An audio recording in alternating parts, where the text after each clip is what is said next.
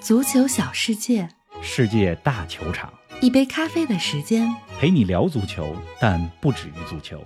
二零二三，我们们一一起看球、聊球、追球。冬季转会大戏正式落幕，世界杯最佳新秀恩佐·费尔南德斯成为标王。他能给切尔西带来什么？若日尼奥从西伦敦来到北伦敦，这意味着阿森纳的目标已由争四变为争冠。拜仁惊喜得到坎塞洛，曼联租借萨比策，热刺心心念念的波罗也终于落听。谁是冬季转会窗的最大赢家？越来越像美国队的利兹联，越来越像日本队的斯图加特，越来越会做生意的本菲卡。更多精彩内容尽在本期足球咖啡馆。听众朋友们，大家好，欢迎来到兔年第三期节目。冯老师你好啊，这期不聊恩佐啊，都好像咱们不是个足球节目似的。林子好，听众朋友们，大家好！嗯哟，都兔年第三期了哈、是啊，今儿呢是还在十五里边儿是吧？十五里边儿都是年，再次呢是给大家拜个年。今天拜什么呢？希望大家兔年财源滚滚。嗯，你说到这有钱啊，咱就必须得说说切尔西。那是你看哎这个新老板伯利去年入主球队到现在花了六亿英镑了吧？嗯有球迷给计算了啊，将近六亿英镑啊。远的不说，就说最近几周，几周之前呢，切尔西买乌克兰新星穆德里克的时候，七千万，我就跟是啊朋友聊，我说切尔西怎么那么有钱？啊， 然后呢，在买来穆德里克的前后，人家租借来了菲利克斯，租借费相当于一场英超一百万。哇，我当时又感叹， 怎么那怎么么这么有有啊钱？ 昨天呢，这冬季转会窗快截止的时候，压哨签下阿根廷中场恩佐·费尔南德斯，我都不想说怎么那么有钱 了，这叫什么？毫无人性，就是土字土字旁，右边是豪气土豪的豪，豪是土豪， 哎，那是个啊 豪。这切尔西老板懂不懂球吧？我不知道，反正我是觉得伯利啊偷听咱们足球咖啡馆节 目了。这恩佐呢是世界杯踢出来的，但是世界杯之前关注到恩佐·费尔南德斯的人啊没那 么不多是可是咱们足咖九十月份的时候，欧冠早咖咱们就说过吧，本菲卡中场恩佐·费尔南德斯，没错我非常欣赏这名球员，嗯，他日必成大器，这是半年前咱们说的话。还真是，哎呀，咱们这要不就别说节目了，咱当球探去吧，当经纪人去吧，那个挣得我多。看也不是不行。冯老师，你得这么想啊，没有在五大联赛中证明过自己的穆德里克都值七千万，恩佐可是阿根廷世界杯冠军队的成员，卡塔尔世界杯的最佳新秀，一点二亿这个价格也符合市场水平了。这么说的话啊，这个时间呢就得倒回到世界杯赛场上，十嗯二月十八号的卢塞尔球场、决赛之后颁奖典礼，这第一个公布的奖项就是最佳新秀嗯奖。啊然后，一公布，恩佐·费尔南德斯，当时我在现场，我那脑子里就想啊，嗯这下子真的要火了，是啊这小伙子。哎呀，这个欧冠当中其实已经踢出来了，欧冠小组赛当中，本菲卡力压大巴黎，尤文图斯获得了小组第一，对吧？但是欧冠是欧冠，你在世界杯舞台上出彩儿，拿到冠不一军，这样舞台就更不一样了。是的，有个概念怎么说来的，叫 World Cup Tax，叫做世界杯税。是啊，就是说这个世界球员啊，世界杯完了以后，你你要买这些世界杯上表现好的球员，你都得加个税，因为世界杯上就提升了自我的价值。嗯，温格是吧？原来阿森纳的功勋教练温格执教阿森纳的时候就说过，说不要仅仅依靠一位球员在世界杯上的表现来报价。 那么这个恩佐呢？但是没用。 哎，恩佐这标价就是这么标出来的，世界杯税嘛。嗯、而且在世界杯上，你看阿根廷小组赛第一场输了，第二场压力最大的时候，面对墨西哥生死战，打破僵局的是梅西，锁定胜局，让比分变成二比零的，就是恩佐·费尔南德斯。是的，那么在最关键的淘汰赛阶段，从对澳大利亚到对荷兰。到对克罗地亚，再到对法国的决赛，恩佐·费尔南德斯打满了全部四百二十分钟的比赛。嗯，这个恩佐的身价上升速度啊，就跟火箭般的速度似的。真的是，就是去年此时，去年这个时候，他还在阿根廷踢阿根廷的联赛呢，河床队嘛。去年夏天的时候，转会本菲卡是吧？一千多万欧元去了本菲卡，嗯，打葡超和欧冠只打了半个赛季，在欧冠当中出了彩儿。去年九月份的时候入选阿根廷国家队，然后就跟着去了世界杯，闪耀卡塔尔世界杯赛场。你说这是不是火箭的速度？真的是，哎，一点二亿欧元的转会费啊，也让恩佐成为了转入英超球队的历史最贵球员，打破了格拉利什的记录。我记得格拉利什多次说过，一亿身价给他带来了巨大负担。那么恩佐来到切尔西，背负着这么高的身价，你觉得他能扛住压力吗？这不同球员啊，对于压力的承受能力是不一样的。是啊，安迪科尔曾经曼联的功勋前锋，一九九五年从纽卡转回曼联的时候，他就说说这转会费啊让我压力山大。嗯，那时候转会费多少钱啊？他这转会费才七百万英是镑啊，当然了，这个七百万放在现在得七千万。嗯是吧？阿兰·希勒，英超历史第一射手，从布莱克本转会纽卡的时候，一千五百万英镑吧。他当时就说说这个身价让我觉得自己无比高大，哎哎，更有信感心受了。真不一所以你样看，是不的同球员感受不一样。嗯咱们说说恩佐吧。好啊，恩佐的特点呢，他是防守型拖后中场，但是呢，他的长传是能够组织进攻的，而且在球队当中扮演了一个节拍器的作用，个人能力呢非常的全面。是我觉得哈，就是他来到切尔西，谁跟他搭配中场，对于恩佐本人的发挥也很关键。嗯，来说说，为什么这么说呢？在阿根廷国家队，恩佐的身旁有德保罗，有麦卡利斯特，三个人组合很好，形成了协同作用，他的价值才能够最大化。在本菲卡，在俱乐部，他的身边呢是葡萄牙中场弗洛伦蒂诺，是吧？也是能够帮他干一些脏活累活。嗯之前在河床的时候，恩佐佩雷斯在恩佐费尔南德斯的身后。这恩佐佩雷斯是阿根廷的老将了，对吧？也实际上也帮他做了一些中场的工作。所以就是中场球员啊，他得得看怎么搭配，就是球员之间搭配好了，每个人的作用就最大化了。嗯，所以他来到切尔西之后呢，我觉得等到坎特复出，坎特加上恩佐会是绝配。咱们看看是不是这样？哎，恩佐呢也是切尔西教练波特喜欢的这种类型的球员。嗯，这大家别忘了，恩佐在阿根廷国家队的队友麦卡利斯特，这就是在波特执教布莱顿的时候，在他手底下踢出来的，所以我还挺看好恩佐的未来。是啊。哎，冯老师啊，世界杯期间，阿根廷的四分之一决赛、半决赛和决赛你都在现场，现场看恩佐·费尔南德斯是怎么一种感受呢？咱们结合他在俱乐部本菲卡还有阿根廷国家队的表现，来说说恩佐的技战术特点啊。好啊，就刚才你说这个阿根廷的世界杯上最后三场球最关键的三场比赛，我都在现场，现场看恩佐的感受呢，就是他就是中场节拍器，是是啊，吧？对阵澳大利亚的淘汰赛，还有对阵法国的决赛，如果我没记错的话，他都是场上触球次数最多的球员。就是从这一点可以说明，就是进攻就需要经过他这一环。是，你看阿根廷大部分的进攻，可能不是他直接发起的有威胁的进攻，但是总经过他这一环，就证明他对于这个进攻节奏的把握，还有节拍的控制很关键。那么本菲卡的欧冠比赛里边，我也看了几场，恩佐的中远距离传球还是可以的，嗯而且也有一脚中远距离的远射有准头，是吧？而且呢，他还经常去发定位球，在本菲卡的时候，好多角球都是他来发。那么恩佐呢，一般不会角球直接传中，而是跟队友做一个短角球的配合，配合出来以后，到了三十度角或者叫到了四十五度角再传中，嗯，这是恩佐的特点。是，所以从踢球特点来说啊，他呢有点像利物浦的蒂亚戈或者曼城的罗德里。当然了，这个恩佐还是一位二十二岁的球员，还很年轻，还在学习，还在长球。比如说呢，就是他在防守当中这个上抢时机就需要加强啊。我看他在呃俱乐部的比赛当中也得了不少牌儿，这跟他的上抢时机都有一定的有关关系系。嗯总之，二十二岁能有现在这么全面就很不错，但是还需要再长球啊。是啊，有了恩佐，切尔西把若日尼奥送去了北伦敦。方老师，若日尼奥加盟阿森纳，虽然弱鸟的状态已不在巅峰时期，但他的冠军经验还是很宝贵。这是否说明阿森纳的目标特别明确，就是要争夺英超冠军了呢？这个不要太明确， 这很明确。不过这阿森纳球迷不让咱们说这个，是啊阿森纳球迷说，就我们啊目标还是争还四是，争不是四争冠， 是吧？大家现在呢都拒绝被毒奶。嗯，哎，，不过啊，这一系列的操作都说明什么呢？阿森纳现在的目标确实不只是争四。是啊，你看上个礼拜足总杯比赛对曼城，阿森纳轮换了首发阵容，这就是阿尔特塔在打心理战嘛。嗯，就如果我用这套轮换阵容能够拿下曼城，或者输的不难看，那么英超当中还有两场打曼城，就有了心理优势，这都是心理战，是，是吧？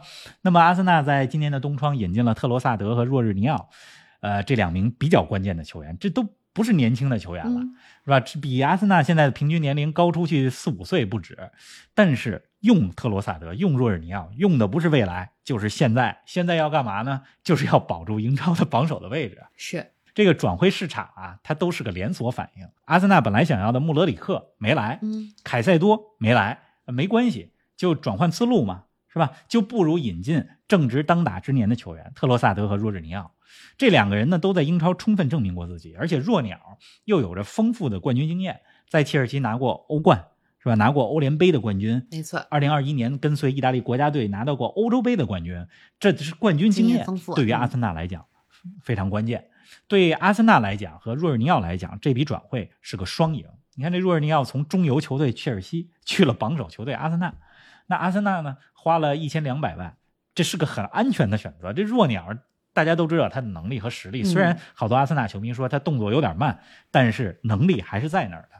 而且呢，阿森纳和切尔西之间有过不少交易，是吧？好多球员都效力过两支球队，嗯切赫呀、吉鲁啊、阿什利科尔啊、威廉啊等等。您正在收听的是《足球咖啡馆》，一杯咖啡的时间陪你聊足球，但不止于足球。我们是一档观点独立、内容原创的播客。您对我们最大的支持就是将足咖分享给更多的朋友，同时欢迎订阅我们的 V 加计划。微博搜索“足球咖啡馆”，成为 V 加订阅会员，尽享五大专属福利，加入粉丝群与冯老师聊球，云喝一杯新鲜调制的零子咖啡。观看来自比赛现场的专属视频，参与直播互动，还有机会对话世界知名俱乐部。二零二三，我们一起看球、聊球、追球。相比于切尔西，阿森纳真是花小钱办大事儿啊！这大事能不能办成，就看未来四个月能否保住英超榜首了。这花小钱办大事儿啊，还有拜仁。嗯，你看这拜仁，坎塞洛一直是拜仁心心念的球员，是啊，结果他最近在曼城出场机会很少，坎塞洛和瓜迪奥拉之间的关系出现了突然的恶化，是拜仁这才有了机会嗯在冬季转会窗的时候把他给租借过去了，是的而且还有一个买断的条款嘛，到了夏天能够直接买。咱们前几期刚说德甲冠军要有悬念了，但是我觉得呀嗯，坎塞洛的到来有可能让拜仁的领跑变得更加没有悬 念。得，这拜仁最近几个赛季的问题，就是需要有创造力的边后卫啊。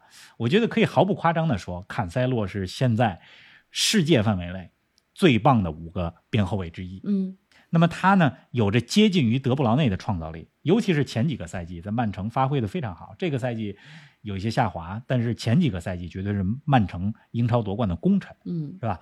不过如果拜仁让坎塞洛和阿方索戴维斯两个人打边后卫，就左右边都是这两个 攻击力比较强的球员，防守是个问题，尤其是面对强队的时候嗯。不过坎塞洛的特点，你看今天凌晨的时候就发挥出来了。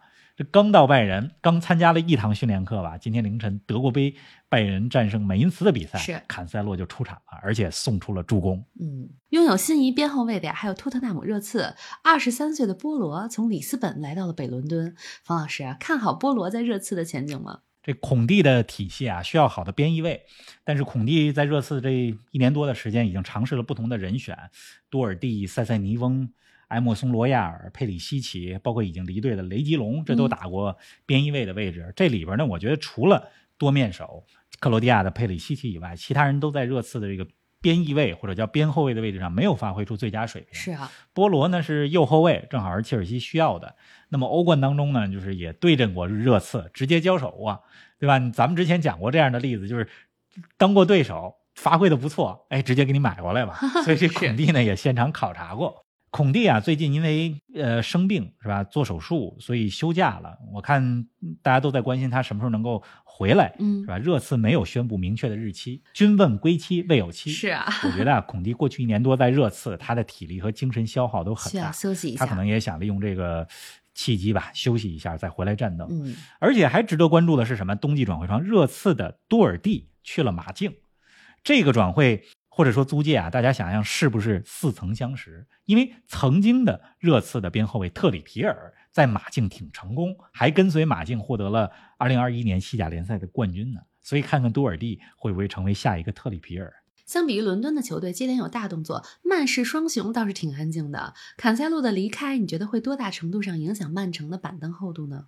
坎塞洛能力天赋不用说了，嗯但是从多方面消息分析来看啊，就如果坎塞洛不走，他对曼城的影响可能更大，啊，因为他呢不满意自己的出场时间不，爽言行举止呢都有态度问 题，这瓜迪奥拉不能容忍这些，嗯、对吧？瓜迪奥拉的态度就是你不开心，谁都可以走，影响气氛。啊留在这儿你就得积极向上是，这就是瓜迪奥拉的底气。嗯而且里科刘易斯小将打出来了，阿科、斯通斯甚至拉波尔特这都能打，边后卫对曼城不会有太 大影响。嗯，曼联联呢是吧？曼市双雄当中的另外一支球队，曼联租借过来了萨比策。我觉得是一笔不错的买卖。这埃里克森受伤了，四月底五月初才能复出，短期之内呢需要一个替代，嗯是吧？萨比策在莱比锡的时候，前几年是个全能中场，我就不明白当年为什么他要去拜仁。如今呢，萨比策来到了曼联，曼联下半赛季这四线作战啊，联赛杯今天凌晨进了决赛，足总杯还在打，英超联赛要争前四，是吧？欧联杯也要打巴萨，所以赛程非常密集。萨比策到了曼联，一定有出场表现的机会。嗯。刚才咱们主要在说豪门球队啊，今年的冬季转会窗还有哪些球队的引援比较吸引你的眼球 呢？麦肯尼，哎，美国中场麦肯尼加盟利兹联，好像是先租借啊，但是呢有买断的条款。在世界杯上啊，麦肯尼加上这个阿伦森，再加上瓦伦西亚的穆萨这几个人组成的美国队三中场，表现的非常不错。嗯美国队几场比赛呢，我都在现场，是麦肯尼确实踢得不错。但他来到利兹联之后呢，和美国的同胞们也相聚了。是吧？ 现在利兹联里边有麦肯尼、亚当斯、阿伦森，再加上主教练马西，这这成了都是快美成国美的国队了。 是，现在利兹联和一两年前贝尔萨带球队的时候也不一样了，嗯现在真是充满了青春气息，更像是二十年前白衣飘飘的青年进卫军了，嗯是吧？不过利兹联呢，我最喜欢的球员啊、呃不是美国人，还是意大利小将尼奥托，咱们之前介绍过这个球员。是 的，这个刚才说呀，这利兹联快成美国队了，德国有一支球队都快成日本队了，斯就是加斯图加特。 是，哎，前两天呢有一个转会，就是柏林联合的中场，日本中场远口元气转会到了斯图加特。嗯 这斯图加特本来就有队长远藤航，再加上后防线上的伊藤洋辉，是吧？昨天咱们录了个小视频，我说斯图加特现在有三个日本人，这赛季能不能保级，得看日本球员表现怎么样。真的是这样。哎，今年的冬季转会窗啊，有什么值得关注的潜力小将吗？比如说半年、一年之后能成为恩佐那样的球员？嚯，你真把我当成球探了。咱们这期节目应该叫什么呢？叫做发现下一个 恩佐真。是，嗯，咱们既然你说了，你说让我说说小将啊，咱们就说一个阿根廷来的小将，好啊，就是加盟南安普敦的二十岁的阿根廷中场卡洛斯·阿尔卡拉兹。啊，他呢是一月上旬从阿根廷的竞赛队加盟了英超的南普敦，而且呢已经代表南普敦出场了，嗯应该是对埃弗顿的那场比赛吧。我看他踢球的那个状态，还有他的潜力，有可能成为下一个恩佐嗯。这是我觉得哈、比较有潜力的一个小将。咱们拭目以待。还有吗？再有一位十八岁的凯文·马丁斯，啊，从国米加盟蒙扎。这个名字啊，就是大家听着有没有那么点熟悉？嗯凯文·马丁斯，而且和国米配在一块儿，是不是有点熟悉？他是谁呢？是尼日利亚前锋马丁斯的儿子，啊，原来是这这样。呃大马丁斯，就是老马丁斯，当时在国米是吧，踢得风生水起，后来也来中国踢过球，在上海申花效力过是吧，在武汉好像也踢过。那么他的儿子凯文·马丁斯从国米的青训加盟了蒙扎。这个新闻呢，我看国内啊，就这周大家在报道这些转会的事儿，还没有媒体报出来嗯，但是我是从外媒看到了已这经个看消到息了。嗯，关注意甲的朋友们可以关注一下未来几个赛季蒙扎的凯文·马丁斯。是啊，哎，咱们冬季转会的事儿啊，聊得差不多了，来给我们说说这周末的国际足坛有哪些值得重点关注的比赛呢？这个冬窗关闭了，是吧？冬季转会窗一关闭，这意味着什么呢？就是欧洲五大联赛进入了第二个二分之一，就是下半程了，是啊，是吧？各个方面的悬念呢也愈演愈烈。 嗯，大家这周末的比赛肯定最关注的是周日晚上、周一凌晨的两场球。英超当中呢，曼城对热刺，只要曼城碰上热刺，肯定就有戏剧重生的这种剧情。是，啊是吧？而且呢，周一凌晨还有什么呢？米兰德比，嗯，咱们上期节目说了，米兰现在的状态是比较堪忧，嗯甚至有球迷或者说有不同的声音在说吧，说皮奥利主教练皮奥利已经失去了对更衣室的控制。当然，我觉得这么说有点夸大啊。嗯，但是呢，这皮奥利的帅位其实也是稍微有点动摇，但明显好在上个赛季带领米兰拿到了意甲的冠军，就是信用额度足够多，是吧？咱们看看皮奥利这场比赛能不能在米兰德比当中带着 AC 米兰咱们走一出起看颓看势。。是啊，除了刚才我说的这两还有场啊、什么呢就是曼城对热刺、嗯米兰德比，这可能大家就本来就比较关注的比赛了。我再给大家推荐两场球，周六晚上有时间的话看看德甲，多特蒙德对弗赖堡，嗯这两个队现在都是德甲前五的球队。就德甲的积分榜现在非常的焦灼，上期咱们也说了，德甲反而成为了最有悬念的联赛。是啊，这两支球队肯定会踢出精彩的比赛。而且英超当中呢，有一场就是下半游球队，但是非常有意思的两支球队的对决，嗯诺丁汉森林对阵利兹联。利兹联、啊 美国帮，刚才咱们刚说过，诺丁汉森林去年夏天就引狂引进了二十二个人吧，是啊，那么今年冬天也有动作，这是一支非常全新，而且经过了半个赛季打磨的球队。诺丁汉森林对利兹联，还有刚才说到的多特蒙德对弗赖堡这两场球，虽然我不敢说谁赢，但是我估应该计是精彩的比赛非常精彩的比赛，嗯精彩确实，哎，哎，这周啊，大部分听友都要一周连上七天班儿，大家辛苦了。周末呢，到时候好好休息和看球，咱们礼拜一见。礼拜一不见不散。